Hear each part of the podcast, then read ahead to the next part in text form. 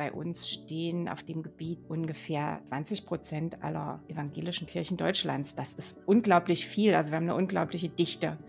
Steinreich. Wir haben eine große Aufgabe, die Kirchen umzugestalten aus der frontalen Situation. Da ist vorne einer, der redet und dann sitzen im Rest des Raumes die Leute ihm gegenüber und machen die Ohren auf. Nein, wir brauchen in den Kirchen Räume, Inseln der Kommunikation auf Augenhöhe. Dieses Ausprobieren muss einfach Spaß machen, sonst wird es nichts. Kirchen aufgeschlossen. Ein Podcast der Evangelischen Kirche Mitteldeutschland. Hallo und herzlich willkommen, liebe Zuhörende des Podcasts. Wir haben nach guten zehn Jahren der IBA-Modellphase festgestellt, wir wollen unsere Erkenntnisse ein bisschen festhalten. Und wo geht das besser als in einem Podcast? Lehnen Sie sich zurück oder machen Sie nebenher den Abwasch. Sie können ganz unkompliziert hier zuhören und wir hoffen, wir bereichern Sie mit den Ideen und Erfahrungen und auch den ein oder anderen Stolperstein, die wir die letzten Jahre auf dem Weg zu neuen Formen von Kirchgebäuden kennengelernt haben. Ich bin Aline Ott, Theologin und Projektkoordinatorin der Modellkirchen. Für so eine große Aufgabe wie den Umgang mit Kirchgebäuden, da braucht es viele Perspektiven und viele Menschen, die aus unterschiedlichen Blickwinkeln mitdenken. Deswegen habe ich heute mal im Landeskirchenamt angefangen und da Elke Berg, die Leiterin des Baureferats, und Christian Fuhrmann, der Leiter von Bildung und Gemeinde, diese beiden habe ich uns vors Mikrofon gesetzt. Elke Berg ist Architektin, Christian Fuhrmann ist Theologe und genau diese beiden Perspektiven bringen sie ein. Wie können wir mit Kirchgebäuden überhaupt noch umgehen? Für welche Menschen sind die gemacht? Sind es historische Konstanten, die sich die letzten Jahrzehnte eigentlich ja nie verändert haben und es nie sollten? Oder sind das schon immer wandelbare Gebäude? Ganz grundlegende Frage, was ist eigentlich ein Kirchbauverein und was machen wir mit den Kirchengebäuden, in denen einfach auch keine Menschen mehr sind, die sich darum kümmern können? Seien Sie gespannt, viel Spaß beim Zuhören und los geht's! Willkommen, ihr beiden. Schön, dass ihr euch die Zeit nehmt. Ja, hallo. Hallo.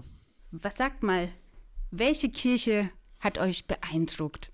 Also mich beeindruckt immer wieder äh, meine äh, sozusagen Dorfkirche an die ich die klarste Erinnerung habe, die liegt in Norddeutschland, da wo ich aufgewachsen bin und konfirmiert bin und mich beeindruckt, dass jedes Mal, wenn ich da reingucke, sieht die ein bisschen anders aus. Das hat einmal mit der, äh, mit der Erinnerung zu tun, ne? die wird immer kleiner in der Erinnerung, aber die haben auch immer wieder was dran gemacht. Ich bin jedes Mal positiv überrascht und ich bin gespannt, was sich da getan hat, wenn ich das nächste Mal reingucke. Ja, die Kirche verändert sich und das finde ich stark. Ja, also bei mir ist es auch so die erste wichtige Kirche, das ist die Divi Blasi-Kirche in Mühlhausen, wo ich immer irgendwie das Gefühl habe, man wird da ganz ruhig. Ansonsten hat sich das so ein bisschen verändert.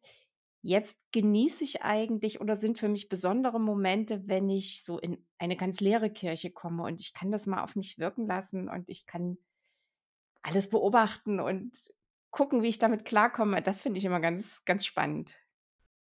Ja, Kirchen sind irgendwie besondere Orte, haben wir festgestellt im Laufe unseres Projekts der 500 Kirchen, 500 Ideen. Aber viele Kirchen, viele Ideen und trotzdem müssen wir einen Umgang finden mit all den Kirchgebäuden, die im Zentren vieler Dörfer, vieler Städte stehen. Die EKM wird immer als steinreich betitelt. Was ist das? Liegt das am Geld? Also steinreich, der Ausspruch stammt von unserem Altbischof der KPS, Axel Noack, der das immer gern gesagt hat.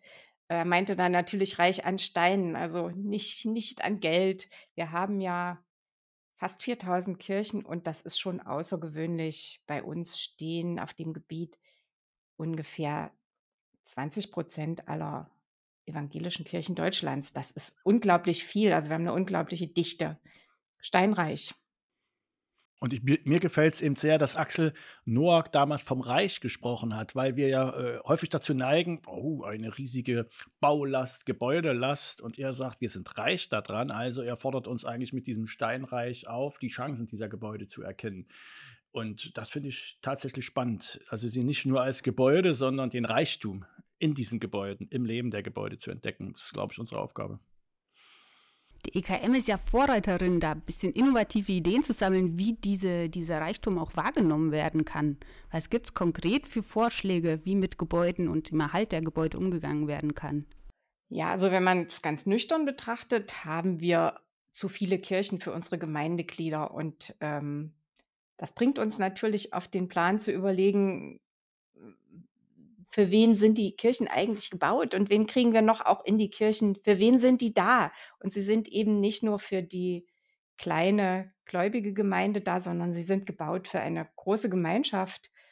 Und unsere Idee oder unser Versuch jetzt mit dem Projekt 500 Kirchen, 500 Ideen ist natürlich diese Kirchen auch wieder zu öffentlichen Orten zu machen. Und Herr Fuhrmann, Sie sagen immer so schön, wir haben die Teilnehmer am Gottesdienst, wir haben die Besucher, aber wir haben auch die Anlieger, die ein Interesse, ein berechtigtes Interesse haben, die Kirchen zu benutzen. Naja, äh, mit Anlieger, das ist ja meines Erachtens immer ein Zitat von Thomas Klee, also dem Rostocker ehemaligen praktischen Theologen, der viel mit Kirchenpädagogik äh, zu tun hatte. Ich finde bei dem Anlieger eben das Spannende, einmal ist dieses Schild nur für Anlieger. Das sind also die, die da direkt dran liegen. Und Anlieger sind auch die, die ein Anliegen haben. Und ich glaube, die Not des Steinreichseins in unserem ähm, Kirchengelände hier ist, auf ihrer Kehrseite eine riesige Chance, weil wir ziemlich früh erkennen mussten und auch erkannt haben, Kirchen sind eben nicht äh, die Gebäude der Institutionen Kirche, sondern sind die Gebäude der Menschen, die drumherum wohnen, die, der Menschen der Gesellschaft. Und so sind sie ja auch mal geschaffen worden. Die Kirchen sind ja tatsächlich da, wo Bürgergesellschaft und Kirchengemeinde halbwegs oder fast identisch war, tatsächlich äh, von der Bürgergesellschaft oder dem, der Ortsgesellschaft gebaut und verantwortet worden. Und ich glaube, die große Aufgabe, die wir haben, ist, dass wir mit diesen Gebäuden Menschen wieder zusammenbringen, tatsächlich in Austausch bringen oder auch in Aktivität bringen. Und ich glaube, das ist uns in der EKM gelungen mit den Kirchbauvereinen, wo eben tatsächlich Menschen, die gar nicht unbedingt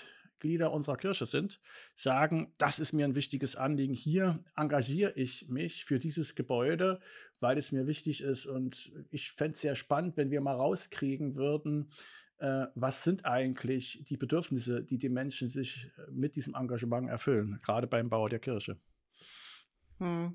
Ist auch ganz spannend, weil diese Kirchbauvereine, das haben wir jetzt so beobachtet, da gibt es ja viele, die gibt es seit 30 Jahren, die haben ihr eigentliches Ziel, die Kirche zu retten, inzwischen erfüllt, aber die lösen sich nicht auf, sondern die gucken jetzt, wie sie die Kirchen inhaltlich füllen können. Also macht das was mit der Gemeinschaft. Und was ich bei uns schön finde, wir sind ja nun so die Vertreter von Gemeinde und Bau. Und ähm, ich finde es immer schwierig, wenn man versucht, Steine gegen Beine abzuwägen, also das gegeneinander zu ausspielen zu wollen. Und genau das machen wir in der EKM nicht. Wir versuchen eben das, was wir haben, als Schatz zu erkennen und auch zu nutzen. Es gab äh, auf dem Kirchentag in Köln, meine ich, war das, ähm, hat ein äh, äh, Psychiater einen sehr interessanten Vortrag gehalten zur Situation von Ostdeutschland. So der Hauptduktus war also, äh, jammert mal nicht rum, ihr habt eine Riesenchance, der Konsum ist gegangen, die Poststelle ist gegangen, alles ist gegangen, aber die Kirche steht noch da, fast wie trotzig. Und jetzt seid ihr dran, tatsächlich das Leben in den Dörfern und Kleinstädten zu gestalten. Und ich denke, das ist eine Herausforderung, das sage ich jetzt als Gemeindedezernent, die da liegt noch viel vor uns und ich habe nicht den Eindruck, dass das alle erkannt haben, diese Aufgabe, die wir haben, einen wichtigen Beitrag zu liefern für die Gemeinschaft und das Sozialwesen in kleinen, großen Dörfern, aber auch in Städten. Und besonders in kleinen Städten ist das, glaube ich, eine Herausforderung. Aber eben auch eine Chance, ne?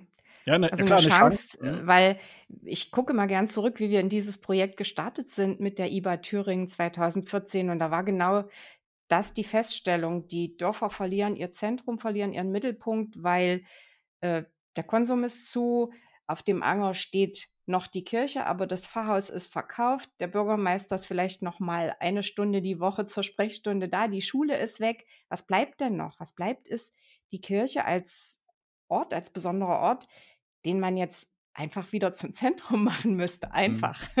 Ja, einfach. Und da ist, denke ich, immer wieder diese Spannung. Ähm, ich will es mal einfach ein bisschen zugespitzt sagen. Ich beobachte bei manchem Kirchbauverein, dass die ganz große Fantasie entwickeln, und da bin ich sagenhaft dankbar, äh, die Kirche sozusagen in einem, Histori in einem historischen Gewand wiederherzustellen. Die haben die ganz viel Liebe, die Gemälde kommen wieder raus, es wird wirklich geforscht äh, nach allen ähm, Gesetzen der Denkmalpflege. Das IBA-Projekt hat aber nochmal einen ganz anderen Fokus gelegt. Das hat nämlich mir nochmal deutlich gemacht, wir werden, die Kirchen nur wir werden die Kirchen nur erhalten können, wenn es uns gelingt, die Kirchen wirklich auch mit Leben zu füllen. Moment mal. Für die Leute, die gerade nicht ganz drin sind, was ist denn eine IBA und was sind denn Kirchbauvereine? Welche Rolle spielen die? Ja, also IBA ist die internationale Bauausstellung und hier in Thüringen ist die seit 2013 am Start. Das ist ein Projekt des Landes Thüringen und in Thüringen ist das Besondere, dass äh, man sich gesagt hat, wir beschäftigen uns damit, wie ein Land mit den Problemen des demografischen Wandels umgehen kann. Also nicht nur eine Region, wie das bisher immer war, oder eine Stadt. Es gab eine IBA Berlin, es gab eine IBA See, also immer so regionsweise. In Thüringen hat man gesagt, wir wollen uns den Herausforderungen des demografischen Wandels stellen was gibt es für Ideen und demografischer Wandel heißt eben Bevölkerungsrückgang, heißt Versorgung der Dörfer, heißt, wie gehen wir mit Leerstand um und in diesem Teil Leerstand findet sich dann auch unser Projekt wieder. Es gibt da einen Projektteil, der heißt Lehrgut von Lehr und Gut und da zählt auch unser Kirchenprojekt rein, weil das sind natürlich gute Räume. Na und Kirchbauvereine sind tatsächlich allgemeinnützige Vereine, die sich nehmen und unter Beteiligung der Kirchengemeinde bilden. Und der Vereinszweck ist meist Erhalt einer oder vielleicht auch mal zwei Kirchengebäude sollen erhalten bleiben. Und da gibt es durchaus, wie gesagt, Vereine, die über Jahrzehnte Geschichte zurückblicken können und einiges nachweisen. Sie besorgen Fördermittel, sie veranstalten äh, Einsätze auch auf dem Gelände der Kirche, beräumen äh, da, wo äh, Schutt und Asche liegt. Also sind auch sehr aktiv im Einwerben von Eigenleistungen aus der Kommune. Jetzt gibt es ja ganz viele Zukunftsprognosen, die hat bestimmt jeder schon mal gehört. Die Freiburger Studie, wir werden alle weniger, es gibt weniger Geld. Wäre dann nicht auch eine Maßnahme zu sagen, gut, wir haben zu viele Kirchen, dann lasst uns die irgendwie loswerden. Wir können uns auch in Bars oder in Sportheimen treffen. Warum braucht es die Kirche? Na, wir haben das ja, wenn wir mal von Deutschland absehen. Ich hatte mal eine Partnergemeinde in Holland. Da trifft sich die Partnergemeinde in Drachten, war das, in einer Schulaula. In Holland sind ja viele Kirchen verkauft, gehören irgendwelchen Stiftungen und so weiter und so fort. Das heißt keinesfalls, dass ohne Kirche, also Gemeindeleben, vollkommen äh, zum Sterben kommen würde. Da bin ich auch fest von überzeugt. Gleichzeitig äh, ist dieses Gebäude eben eine riesige Chance, weil es besonders in dörflichen, aber auch in städtischen Kontexten ja ein, ein Platzhalter für die Präsenz dessen ist, was wir als Kirche zu tun haben, das Evangelium von Jesus Christus zu kommunizieren. Und überall, wo man diese Kirche begegnet, wo sie steht und wo sie auch schön aussieht, strahlt das auch sozusagen aus auf das, was uns aufgegeben ist. Und deswegen meine ich schon, dass wir sehr genau überlegen müssen, äh, wo und wann und warum wir Kirchen abstoßen, weggeben. Äh, das Allerschlimmste allerdings sage ich, was Kirchen passieren können, dass sie zerf zerfallen. Also dann lieber verkaufen und eine andere Nutzung zuführen. Aber das Schlimmste wäre so, dass äh, erst ja, erst kracht das Dach ein, dann wird der Turm abgetragen, dann liegt da noch ein Schutthaufen, das geht über Jahrzehnte. Das predigt auch einiges, von daher äh, wäre ich sehr zurückhaltend mit einem Rückbauprogramm. Aber wir müssen uns genau überlegen, was können wir erhalten, was, wo ist unsere Kraft. Und das alles vor dem Hintergrund, Kirche ist viel mehr als Eigentum der Kirchengemeinde. Hm, und wir haben natürlich einen ganz besonderen Bestand an Kirchen. Also wenn ich so gucke, bei uns stehen fast alle Kirchen unter Denkmalschutz. Wir haben fast keine Nachkriegskirche. Also alles Räume, die im Laufe von Jahrhunderten entstanden sind. Und das macht was mit Menschen, wenn man in so einen Raum kommt. Ne? Wenn man spürt, dass hier über Jahrhunderte geistliches Leben passiert ist. Das macht die Räume, glaube ich, so besonders. Und ich habe so die Theorie, ähm, wenn wir Gebäude komplett umnutzen würden, also abgeben an ein Barbetreiber beispielsweise, dann würden die relativ schnell ihre Besonderheit verlieren. Also was die so besonders macht, und das spüren wir auch bei den Projekten, wo wir ja jetzt vieles versuchen, das ist schon, dass man auch das Leben der Gemeinde noch mitbekommt. Also dass da mehr ist als ein schöner historischer Raum. Naja, und ich würde vielleicht mal noch äh, anfügen, nicht widersprechen. Äh, wir dürfen nicht zu schnell in Kirchenraum oder Bar verfallen. Ich kann mir sehr gut vorstellen, dass beides zusammengehört unter einem Dach. Und äh, diese Modelle müssen wir, glaube ich, angehen. Wenn wir den Anspruch haben, dass unsere Botschaft als Kirche in das Leben der Menschen gehört, dann dürfen wir auch keine Furcht haben, wenn andere Lebensvollzüge in dieses Gebäude mit einziehen. Also wir haben es ja zum Beispiel bei den Übernachtungskirchen am Rennsteig oder so. Ja, da ist auf einmal wird eine Kirche zur Herberge im besten Sinne des Wortes. Da übernachten Pilger, da übernachten Radfahrer. Und wie gelingt es uns äh, sozusagen die liturgische Funktion der Kirche zur Gestaltung der Gottesdienste zu verbinden mit anderen Lebensfunktionen? Übrigens, die Marktkirchen machen es uns vor. In, in, mancher Marktkirche haben die früher in alter Zeit ja, Markt abgehalten, damit das Vieh, was sie verkauft haben, nicht nass wurde und besser unter Dach und Fach kam. Also von daher können, müssen wir auch, glaube ich, anerkennen, dass Kirchen früher schon mal eine viel weitere Funktion hatten als heute. Die waren öfter aufgeschlossen als nur sonntags und deswegen bin ich sehr mutig, dass wir auch Funktionen kriegen, ob eine Bar oder weiß ich was, ein Begegnungszentrum, eine Bibliothek, ein Café und so weiter. Ist meines Erachtens alles in eine Kirche mit zu integrieren, wenn man es will. Und wenn man etwas übrig hat für die Menschen, die drumherum leben und sonst nicht in die Kirche kommen würden. Nein, ich glaube, das sehen auch viele Leute von außen so. Wir haben ja 2016, 17 diesen Ideenaufruf gemacht, 500 Ideen für 500 Kirchen.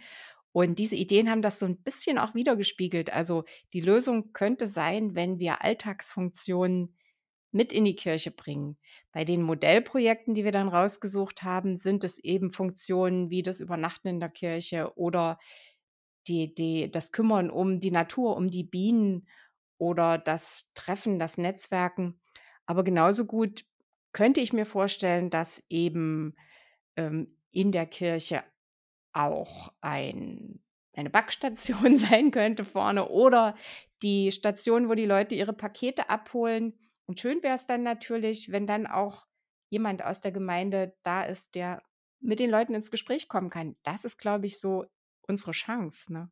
Aber eine Alltagsfunktion mit da reinbringen, am besten schon vor der Kirche beginnt, um einfach wieder klarzumachen, wir sind kein elitärer Zirkel, kein irgendwas abgekapseltes, sondern wir sind Teil der Dorfgemeinschaft, Teil der Stadtgemeinschaft. Das könnte die Chance sein. Das hätte übrigens noch einen anderen Effekt, dass wir uns dann äh, Gedanken machen müssen, wie kann das eigentlich in diesen kalten, in diesen kalten Gebäuden stattfinden? Und ich glaube, wir müssen, äh, damit mehr Leben in die Kirche kommt, auch noch deutlicher darauf gucken, was sind eigentlich die Bedürfnisse der Menschen, das Bedürfnis nach Wärme, nach Trockenheit, nach Bequemlichkeit. Und ich glaube, wir haben eine große Aufgabe, die Kirchen äh, sozusagen umzugestalten aus der frontalen Situation, da ist vorne einer, der redet und dann sitzen im Rest des Raumes die Leute ihm gegenüber und machen die Ohren auf. Nein, wir brauchen in den Kirchen Räume, Inseln der Kommunikation auf Augenhöhe. Und das ist wahrscheinlich auch sowieso eine Aufgabe, die wir nur mit der Kommune hinkriegen und mit den äh, sozialen Kontexten drumherum. Das werden wir alleine gar nicht leisten können. Aber dazu müssen die auch entdecken dürfen, dass sie das, was ihnen wichtig ist in unserer Kirche und unser, sage ich hier, in unserem gemeinsamen Gebäude Kirche auch tun können und tun dürfen. Und wir müssen als Kirche da sicherlich einiges dazulernen, dass wir nicht meinen, wir müssen es immer definieren, was dort stattfinden kann. Das wird dann schwierig. Hm, naja, und wir probieren ja in unseren Modellvorhaben schon ganz, ganz viel aus und die Ideen kamen ja aus den Gemeinden, beziehungsweise oft auch von Dritten, von Ideengebern. Aber ich habe so auch das Gefühl, bei den Gemeinden selbst kommt das noch nicht so richtig an. Also dieses auch mal mutig sein, da müssen wir immer wieder auch schieben. Das ist bei den Erprobungsräumen im Gemeindebereich, glaube ich, genau das Gleiche. Also natürlich, natürlich. man muss es immer wieder anschieben. Vielleicht ist die Not noch nicht groß genug, vielleicht fehlt der Mut und natürlich auch die Vielzahl der Aufgaben, jetzt auch noch sich zu kümmern, dass da mal was anderes passiert, ist natürlich eine Aufgabe. Aber ich glaube, Lösungen können wir gute schaffen. Wir haben uns am Wochenende ja die Herbergskirche in Hirschberg angeguckt. Da hat man so, also an dem Raum gar nichts gemacht. Das ist eine Kirche wie viele, viele andere.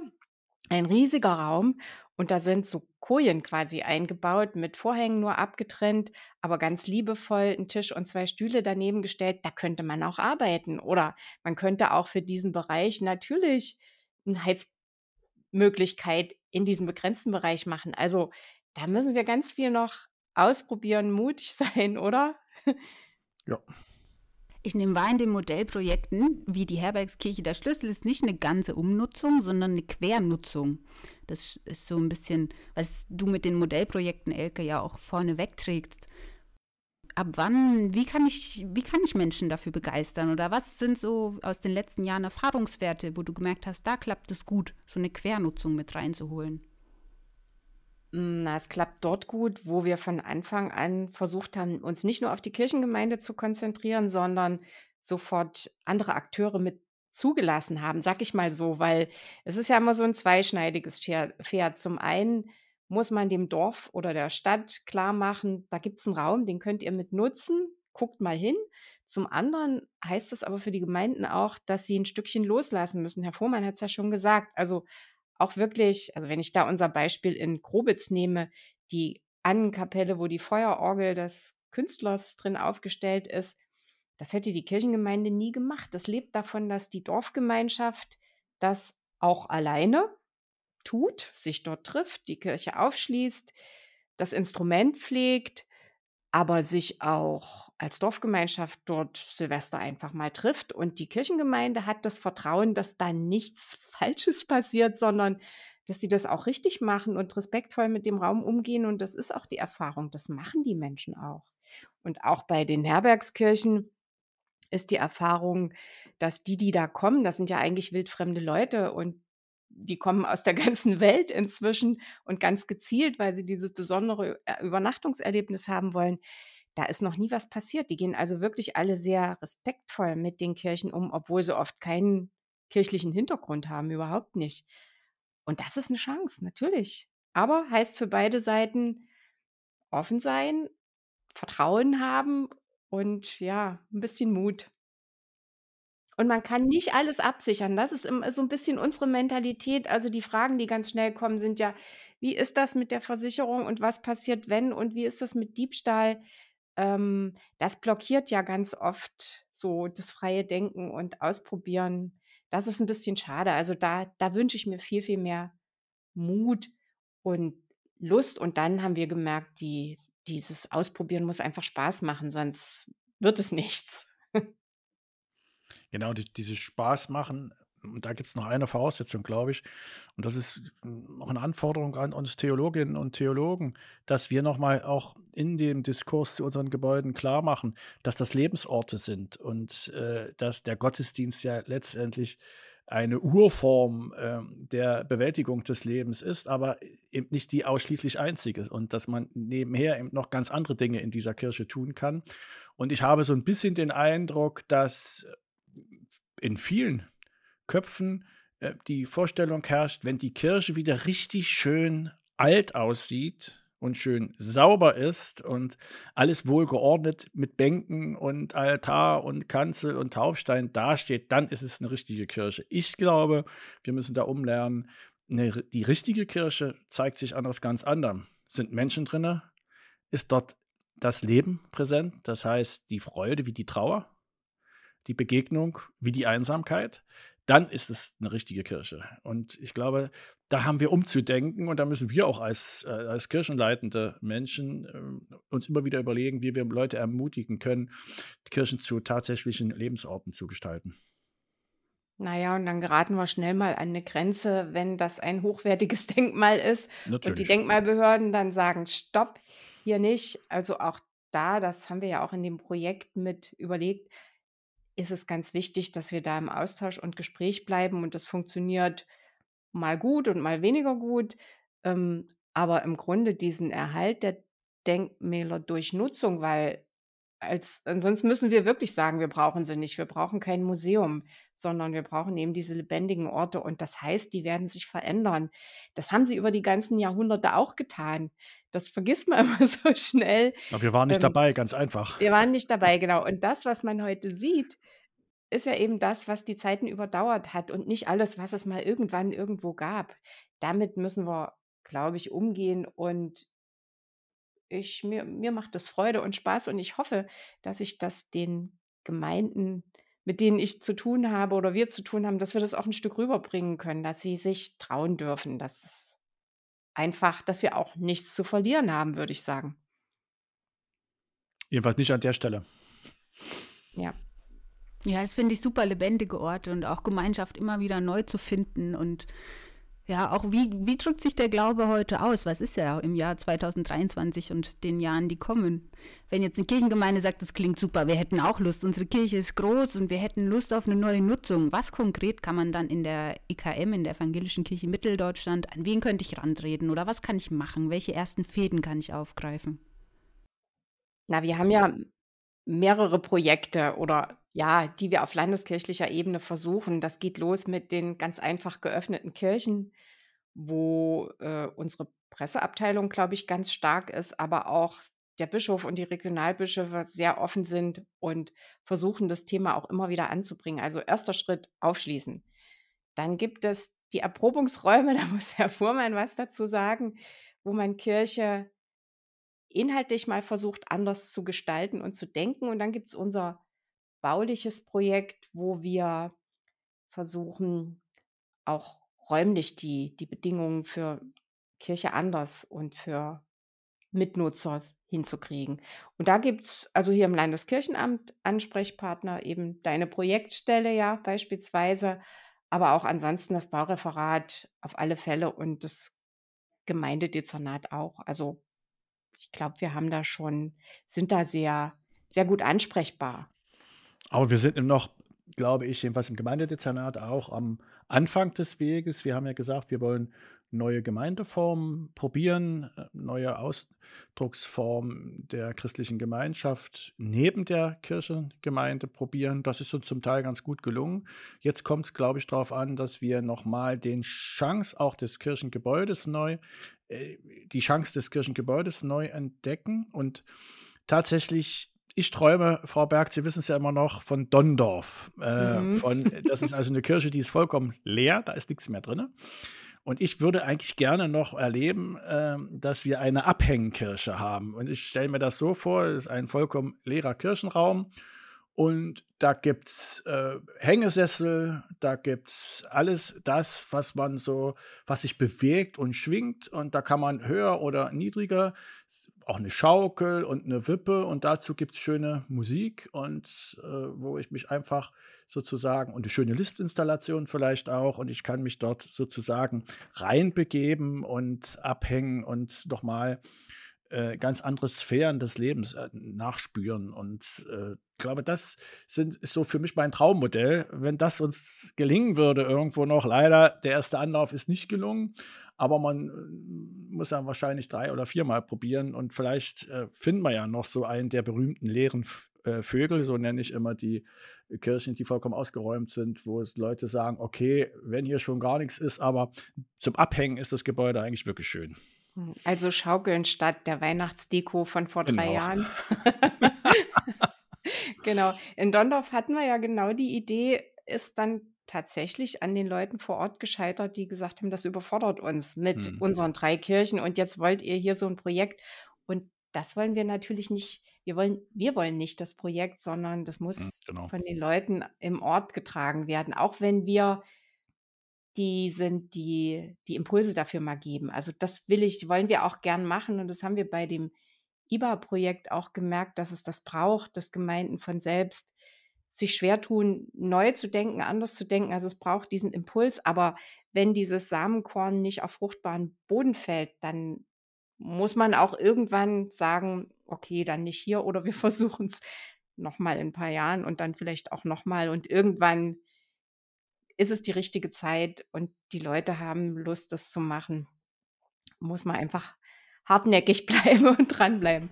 Das müssen wir als Kirchenleitenden auch verstehen. Das ist nicht äh, unsere Aufgabe, die Leute zum Jagen zu tragen, wenn die sagen, und das kann, konnte ich in Dondorf gut verstehen, es ist uns zu viel, die haben wirklich noch ganz andere Gebäudelasten, das ist uns zu viel, da muss man das akzeptieren, aber unsere Aufgabe ist es weiterzusuchen und nicht gleich aufzugeben. Und dann vielleicht entdecken wir Menschen, die sagen, ey, das ist eine schöne Idee, da machen wir mit. Ne?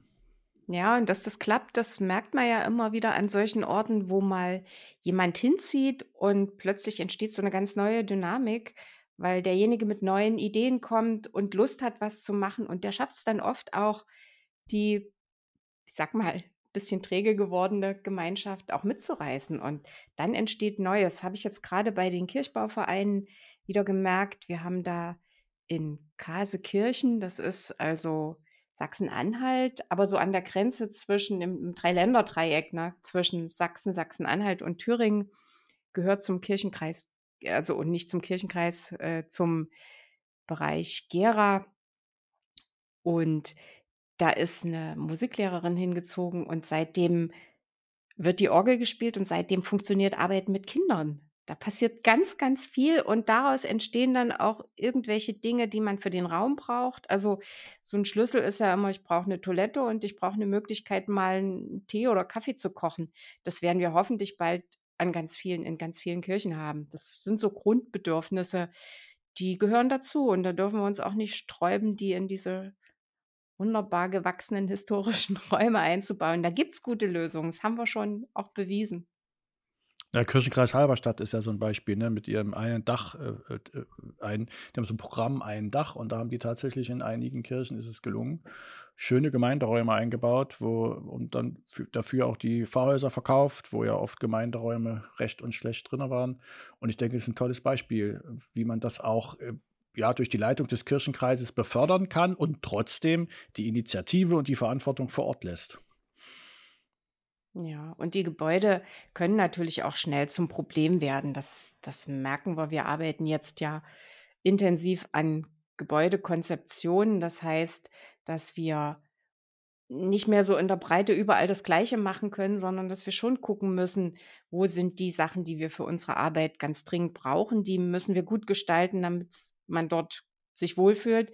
Und dann gibt es eben diese Projekte oder Kirchen, wo wir andere Partner mit ins Boot kriegen.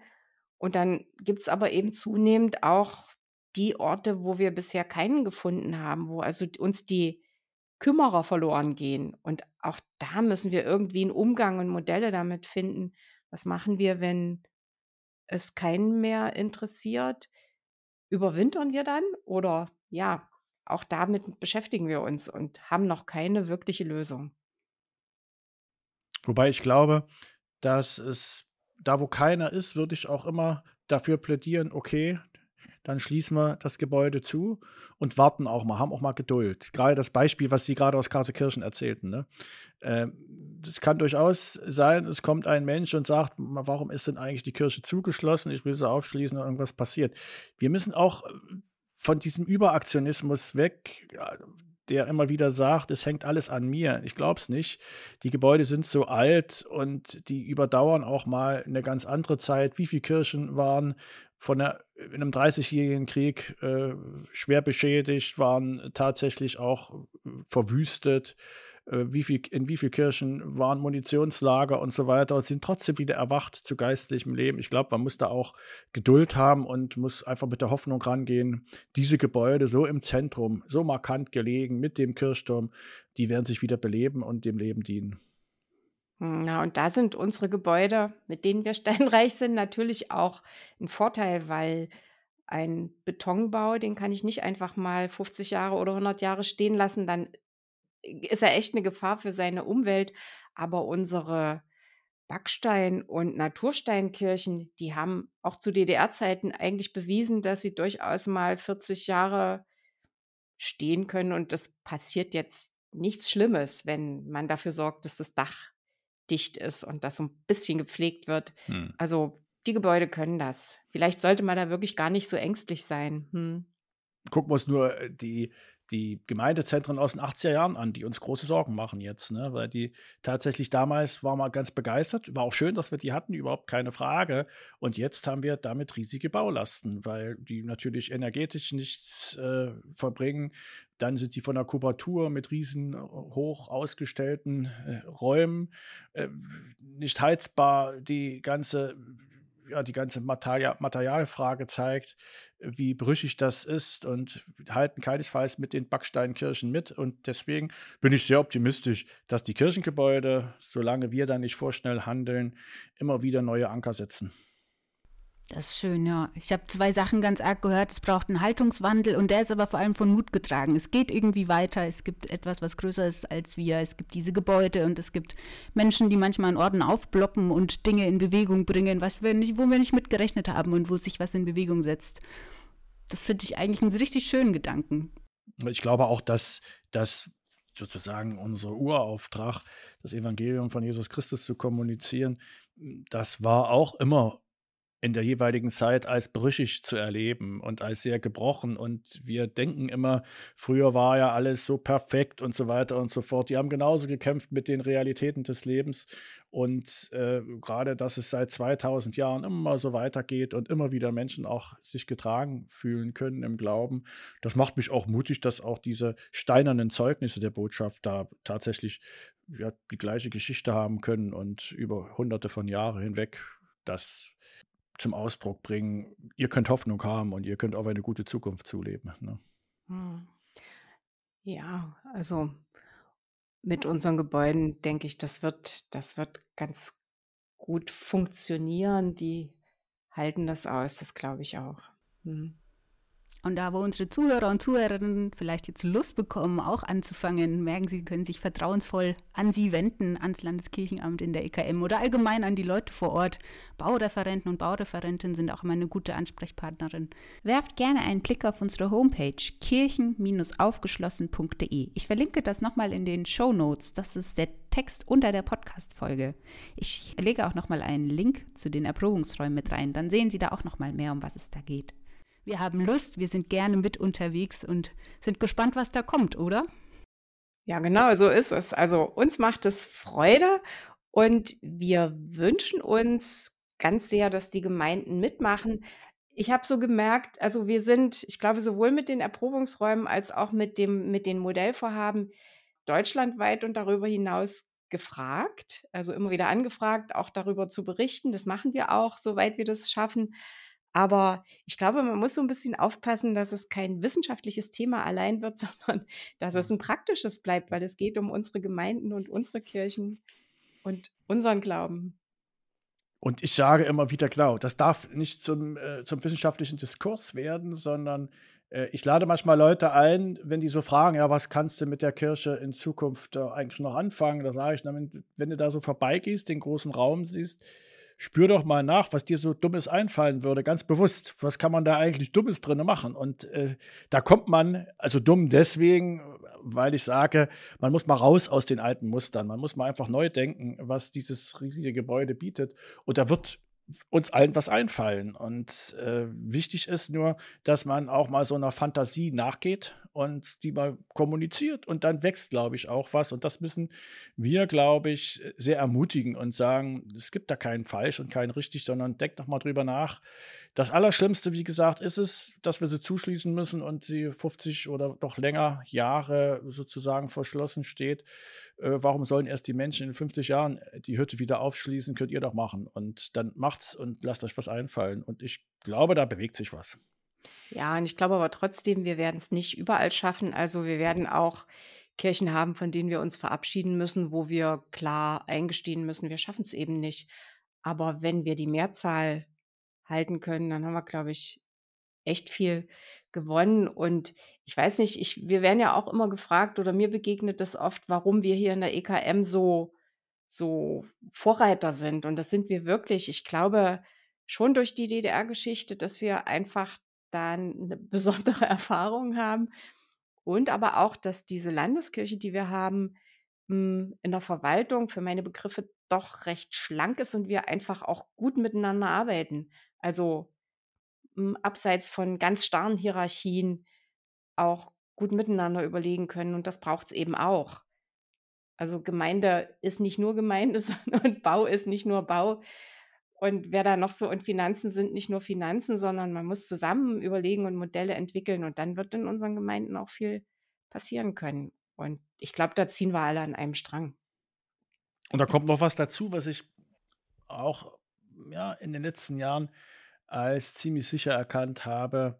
Da, wo wir die wirklich schwierigen Situationen und Probleme klar beschreiben, wo wir, ohne zu jammern, wo wir tatsächlich sagen, hier geht was zu Ende und so weiter und so fort. Äh, da entsteht auch Neues das Schlimmste, was man machen kann, dass man sich immer selbst beruhigt und sagt, ach naja, es geht doch noch irgendwie, gehen doch noch drei Sonntags in die Kirche, so toll und wir zählen nicht und so weiter und so fort. Im Grunde allerdings äh, lügt man sich damit in die eigene Tasche, sondern dass man einfach sagt, das ist unsere Situation und die ist im Osten Deutschland kirchlich gesehen anders als im Westen immer noch.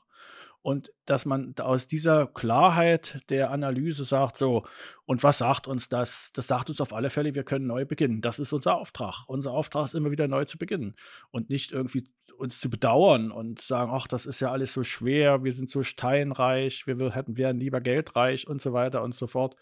Bringt alles nichts. Analysieren und gucken, jetzt brechen wir auf. Auf die Neuanfänge. Vielen Dank fürs Zeitnehmen.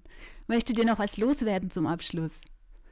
Ja, unbedingt. Also, wer Ideen sucht, wir haben im Sommer hier eine Ausstellung im Landeskirchenamt zu den Modellprojekten und wir werden die gesammelten Ideen zeigen. Also, wer Lust hat, der soll sich das angucken. Und die Website, Aline, du hast schon darauf hingewiesen, da findet man ganz viel und wir wollen vor allem damit auch vernetzen. Also, wer was Interessantes hat, kann sich auch gern bei uns melden. Und die, die sagen, ich habe noch keine richtige Idee, die sind eingeladen. Es gibt verschiedene Foren, auch bei den Erprobungsräumen und so weiter, wo Neues vorgestellt wird. Die sollen sich alle einladen lassen in, in diese Foren und einfach mal gucken, wie Menschen über ihre eigenen Ideen reden. Ich bin ziemlich sicher, dass dann auch eigene Ideen wachsen. Super. Danke fürs Zeitnehmen. Gerne. Und bis zur nächsten Episode. Kirchen aufgeschlossen ein Podcast der Evangelischen Kirche Mitteldeutschland.